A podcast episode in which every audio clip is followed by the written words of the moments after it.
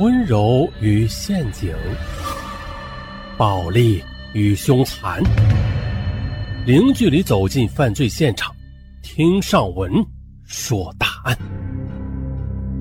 本节目由喜马拉雅独家播出。在上文以前说过的许许多多的案件中啊，有许多都是因为一件小事儿而引起的命案，就好像是小事儿化大，大事儿化大案啊。今天上午再说一起因为扔酒瓶子而扔出的命案。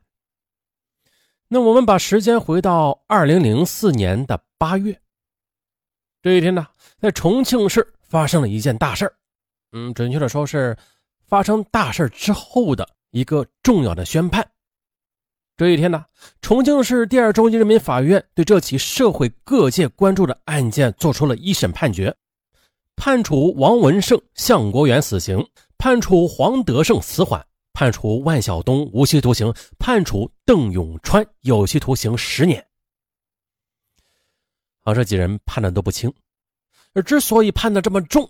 就是因为这几个人是制造九幺七血案的元凶，而现在呢，这帮家伙终于被法网给网住了，大快人心。我们啊回到案发前的那个夏夜，那天晚上天气闷热，空气潮湿，重庆市万州城的琵琶坪如同捂在一个蒸笼里，啊，让人喘不过气。王全伟也就是在这个时候接到报案。在这个如此闷热的夜里，王全伟赶到案发现场时，衬衫上已经是湿了一大片。此时时间已经是深夜十一点四十五分了。这时候，刑警大队的王怀大队长、琵琶坪派出所所长杨大春等也陆续赶到。因为赶得匆忙，个个啊也都是喘着粗气。他们就这样目睹了让人有些心惊的血淋淋的现场。只见。在琵琶坪富强花园外的公路人行道上，一大滩血迹赫然醒目。定睛望去，只见一具光着上身、穿着短裤的消瘦中年男子，还应该说是尸体，身中数刀，鲜血四溅，横躺在人行道上。而另一名被砍的男子已经被送进医院抢救了，但是很快的，赶到医院的民警传回话来说，那人已经死亡。再说这案发现场琵琶坪一带，这里是三峡移民搬迁而来的居民集中的住宅区。富强花园啊，都是移民的新住户。而在这位移民新城区修建的崭新的马路边，竟然有两个人被杀。哎呦，在大马路上啊，这也太疯狂了吧！这一切又是怎样发生的呢？夏夜闷热。可是王全伟却感到一种酷暑中的寒气直逼心窝。他和王怀、杨大春等民警立马现场走访，在路边的副食店以及周围的围观群众了解情况。可是所得到的信息却很简单：这两名死者有群众认识的，说是啊，住在富强花园的黄天全和廖兴发均系下岗职工。他俩约十一点十五分左右，光着膀子，一副乘凉的打扮，从上方的富强花园住宅小区下到公路边。可谁曾想，眨眼之间呢，从路边的车后的黑暗处突然冲出了四个人。只见他们用火药枪逼住二人不许动，然后其他人则用刀捅和刀砍。还没等周围不多的几个市民反应过来呢，黄天全和廖兴发就倒在血泊之中了。凶手呢，一溜烟的上了一辆车，向万安桥的方向逃走。时间短暂，事发突然，天黑又难辨，目击者均说不出凶手们的相貌特征。惊吓中呢，大伙儿也都是惊慌一片。啊，也就是说呀，第一现场的调查没有任何线索。后来到了凌晨约两点，天成公安分局政委周长泰和万州区的公安局刑警支队政委杨国民也赶到现场了。大家决定马上调查死者生前的社会关系。啊，看看有没有与之矛盾突出的人和事啊！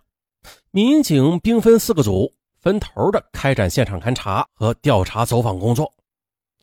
他们首先深入乘凉的人群中，或者来到市民家中仔细访谈，一点点的收集情况。哎，很快啊，一条矛盾线索被民警们踏访到了。说啊，死者黄天全、廖兴发等人九月十二日晚在住宅楼下喝酒划拳，也就是在这时候啊，住在一单元楼上的唐某到楼下的副食品店买啤酒，不知哪个冲他嘀咕了一句：“我说这个酒鬼啊，又下来买酒了。”唐某听见心里极为不痛快，到家里他是越想越憋气，忍不住从楼上将一个啤酒瓶子丢了下来，啪的一声响，把黄天全和廖兴发等下面的人吓了一大跳。哎呀，这几个喝酒划拳的人不依不饶了啊，跑上楼去找唐某扯皮。几句话说不拢，唐某就拔出刀来咆哮。可谁知啊，楼上的人多，啊把刀抢了过来，反倒把唐某给劈了。随后呢，唐某住进了医院治疗。还不过没有惊动警方，那么这次矛盾会不会是引发唐某报复黄天全和廖兴发呀？于是王全伟连夜布置民警赶到医院里控制唐某，并且啊与他正面接触。唐某如实的承认了闹矛盾的经过，但是他称啊根本不知道砍人杀人这回事啊。案发那天晚上，他也一直与别人在一起的。下午六点至晚上八点。他与几个朋友在新城路的一巷内吃饭喝酒，三点后啊，他一直在病房里与朋友打牌。民警马不停蹄的又找到唐某的几个朋友以及在医院的人员调查核实，发现唐某的确没有说假话，啊，这一条线索就断了。好吗？王全伟与王怀等民警忙了一夜，白忙活了，十分不甘心，但是也十分无奈。那么，其他方面的线索又来源如何呀？三十多号人在专案组的随后的十多天的昼夜不停的走访中，又排查了十多个可能引发矛盾和凶杀的信息。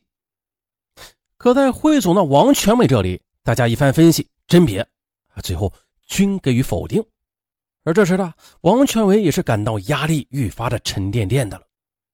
这时候，党委政府的领导轮流到设在琵琶坪派出所的专案组来听汇报，又鼓舞士气。虽然吧，这明里没有说限期破案之类的话，但是所透露出来的意味，就是要尽快的拿下这个案子。呀，这领导为啥如此重视这个案子呀？很简单，因为这是发生在移民新区人所皆知的惊天血案。那事关三峡移民的心态的平稳。而上级公安机关的领导更是派兵遣员啊，不时的询问案件的进展。同时啊，这热线电话把王全伟的手机都给打烫了。更有甚者，王全伟成天睡不了两个小时的觉啊，就这样没头没脑的泡在案子中打着旋可是呢，眼瞅着每到吃饭时，这几大盆米饭一端上来啊，就被几十个专案组的人员风卷残云似的，几分钟就抢光了。他心里就犯愁。就想的脑浆直往外淌的一般发狠，难道有谁会无缘无故的杀了这两人不成？我他妈就不信这邪了！